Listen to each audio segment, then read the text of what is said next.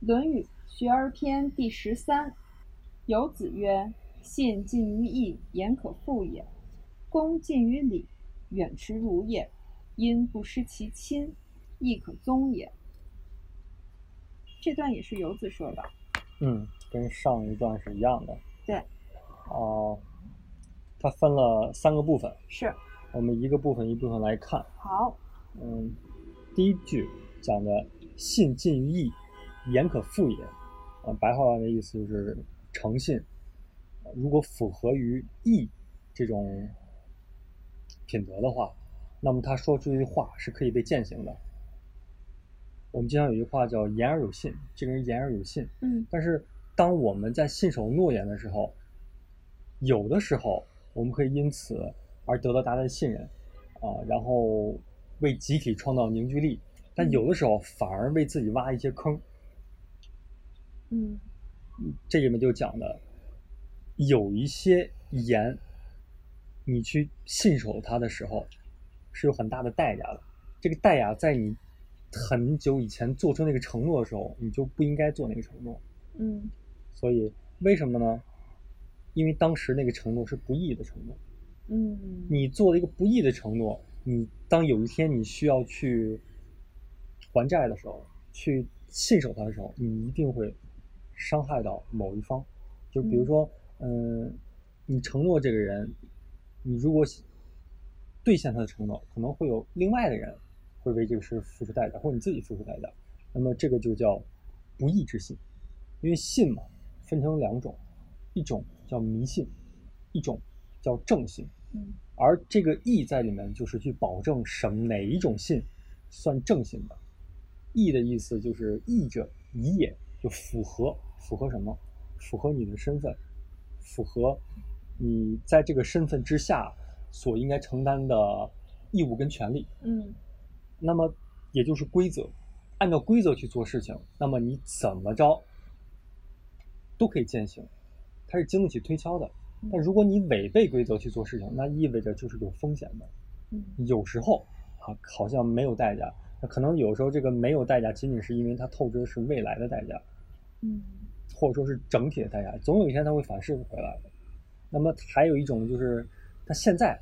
代价就就在眼前，你就要去做抉舍，就壮士断腕，你需要去去选择的。嗯，你看，比如说这个“义”这个字，我们每个人有很多重身份。对。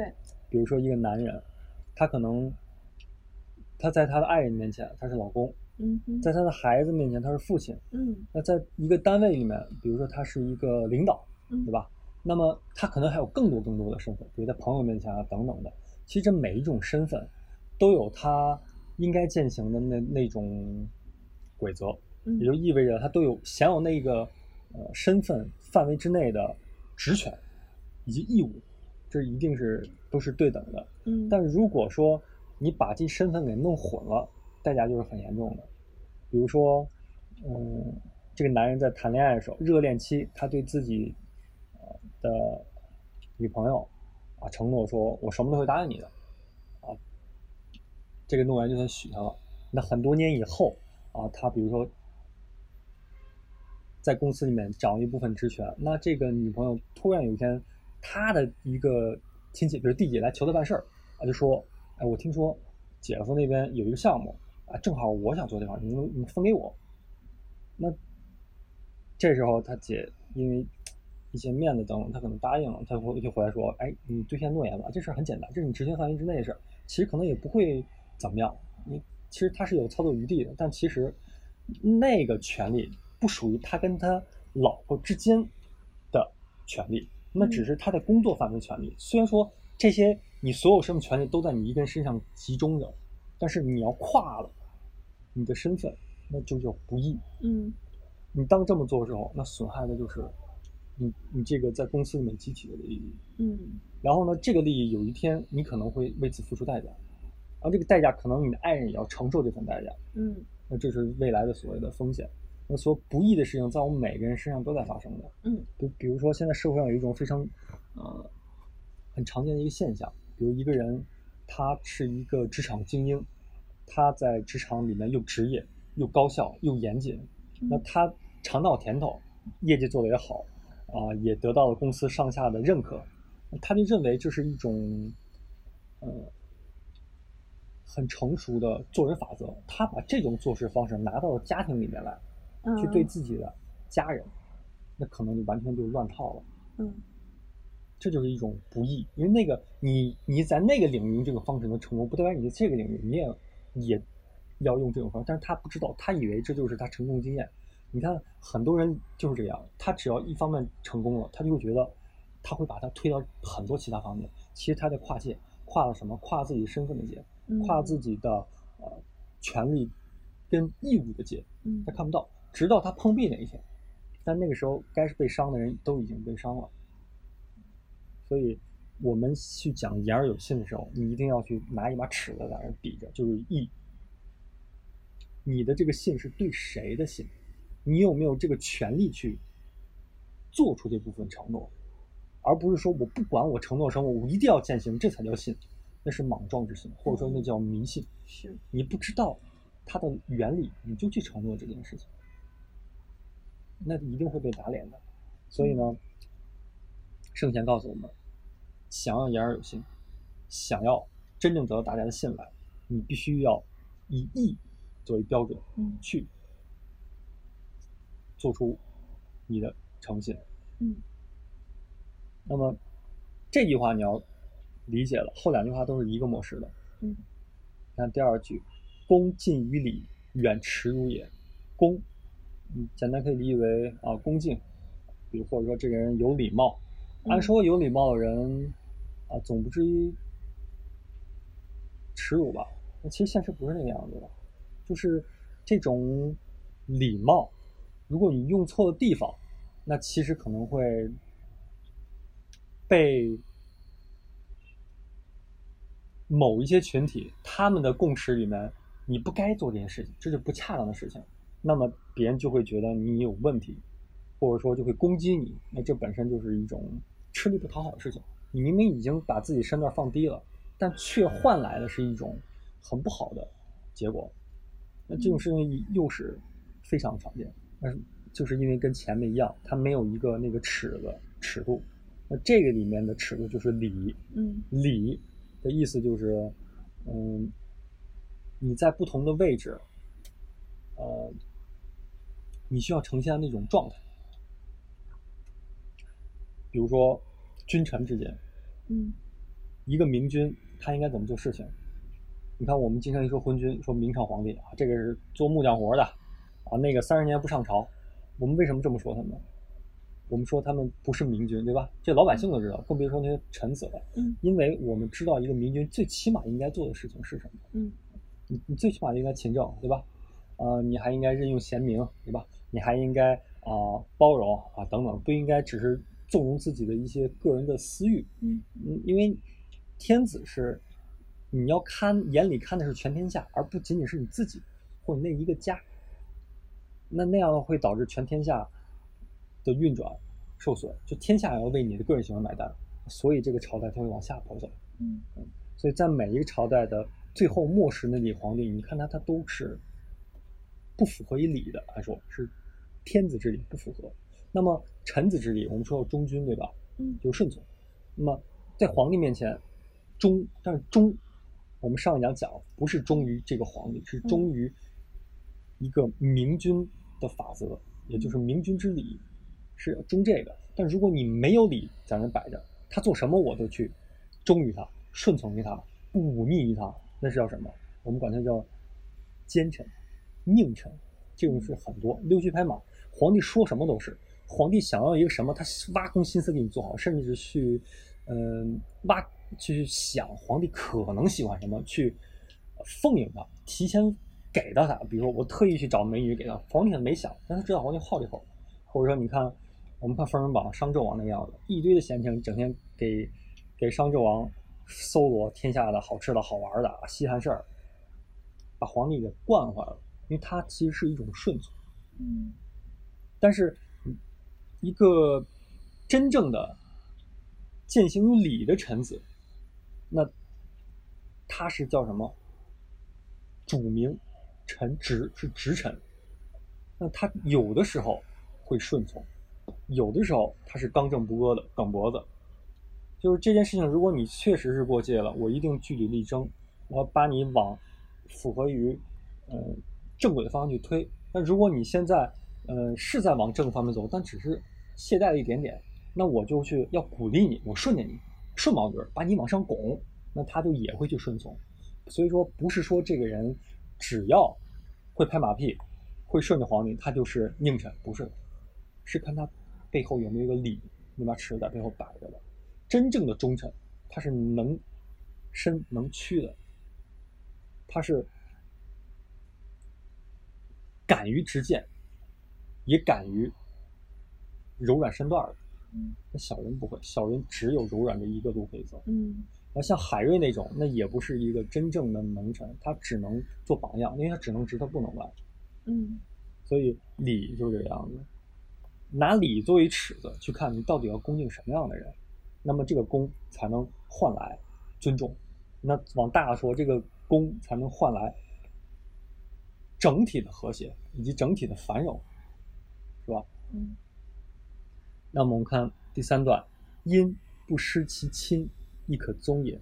这个因，呃，是通假婚姻的因，哦，指的就是说，这个人他结婚了以后，他还没有忘记自己的那些过去的兄弟姐妹们啊，自己的父母们啊，而不是说，呃，一门心思就只是认自己的老婆家的人。那么这种人是可以，呃，宗的意思就是他可以开宗立派，他自己就是一个家族，就是他有凝聚力。嗯那这个背后的一个社会现象就是，呃，一般的人俗人啊，呃，他是跟谁走得近，他的关系就会变好。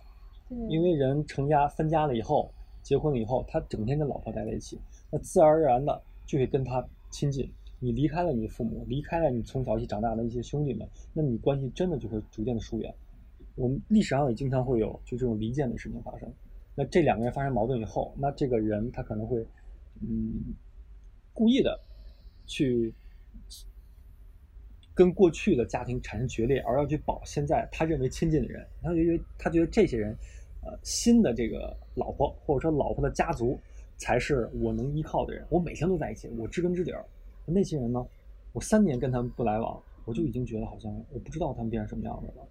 你看现在我们的人，可能我们工作以后回家一年就回那么几次家，嗯那小时候一起玩的那些堂兄堂弟们，也都开始变得生疏起来了。我们可能不太敢现在去跟他们交心，嗯因为确实我们在一起时间短，这也是现实。嗯但这个现实只是老百姓的现实，因为老百姓的状态是什么？就叫其实小人是什么人？小人不是一个贬义词，老百姓的状态有时候是偏见的那种，是一种更本能的状态。嗯叫君子之交淡如水，小人之交甘若蜜。什么意思？就是这种我们普通人交往，一定就是以你来往的紧密程度去决定咱们之间的关系信任度与否。但是君子不是，君子是要看我们之间信奉的价值观，我们践行的道是否是一条。如果是的话，不管离多远，不管离多久，我们关系始终是那么那样子的。在某一天你用到我了，你说一声，我可以为你抛头颅洒热血，这叫同道中人。它不是以关系软禁为依据的。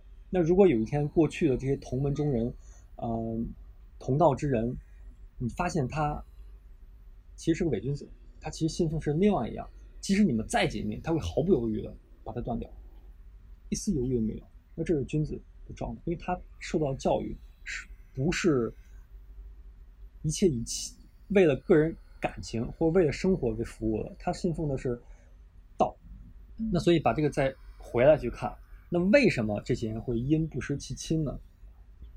就是因为他是以道或以义去对待每一个人的，对待父亲，他背后要有一个孝道在背在后面；对待自己的兄弟，啊，有一个兄弟之间的呃兄友弟恭；那对待妻子有妻子的那个道，他不会因为近而跨越妻子，而让他变得更多，也不会因为远离自己兄弟而让兄弟之间的道义变得更浅。他始终是以道去跟每一个人打交道的，跟亲疏没有关系。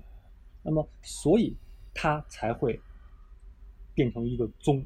宗的意思就是说，嗯，他这个家族人都信奉他，以他为族长，可以嗯信赖的，因为大家确信自己的利益在你这是能够被保障的，我们家族是可以变得稳固，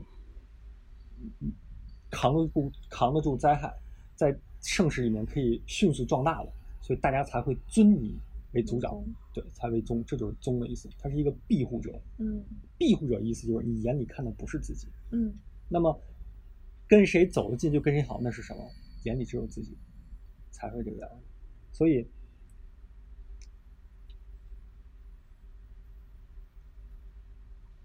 讲一下啊，卡壳了。嗯，没事儿。所以，因不失其亲，亦可宗也，也是告诉你，我们有一把尺子，那这把尺子就是跟你的爱人也好，跟你的亲人也好，跟你的朋友也好，它的度在那摆着呢，你不要过这个度，也不要没有这个度，这样你才能变成一个宗。就像它不止在亲人里面，比如说我们在朋友里面，我们有没有微信？在嗯单位里面，嗯，有没有权威，都是这个样子的。因为他的眼里不是自己，是全盘嗯。那如果你看全盘的话，你就要看得到这个全盘的结构，就像一个房子一样。你现在如果看整个房子的话，你就要知道哪些部件是要承重的，当柱子；哪些部件是要当砖当墙，哪些部件是要当装饰的。那就像人一样，这个人有不同的位置，他本身没有高低贵贱，那么它共同的促成了这一整个的房子，让它变得富丽堂皇。嗯但是如果说你只有个人的话，那就会被个人的偏好所左右。比如这个人啊，我就喜欢家具，其他我都不顾了，我就是只管这些木质的这个种种的家具，我要把家全堆成这个样子，那他整个房子就没法成立，因为他其他地方在他这儿没有价值，那这就是被个人的偏好所左右掉了。那所谓的因婚姻以后而失掉自己亲人的，就像这种，他的偏好非常的浓烈，他眼中看不到全体的这个整个的一个家的架构，嗯就只盯着这一个我偏好的东西，我就把所有精力给到这个偏好的地方去，那么你不可能撑起一个房子，也不可能成为一个宗。所以这整篇都在告诉我们，原则是什么，或者说什么是中道，就不能过，也不能没有，你要有一个准则，要一把尺子。我们人就是，你说诚心也好，说这个恭敬也好，是说我们任何的品德，我们经常说的仁义礼智信，它都有一个准则在，它都有一个度量在，而不是说你只要做到这一点，你对任何的人在任何场合都做到这一点，你就是一个完人，不是那个样子的，有一个度。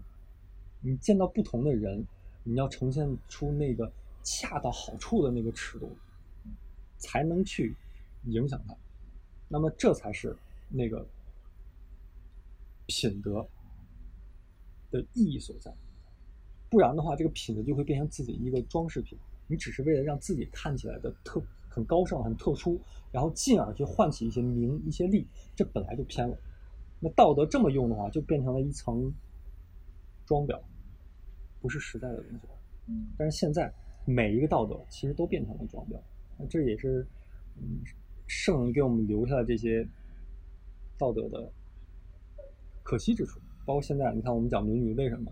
因为现在《论语》已经变成一层纸儿了，嗯大家只想用它装裱一下，嗯根本就看不到它里面的这些金子、珠宝，想去用它，哦，要去花它，没有，就是一件衣服。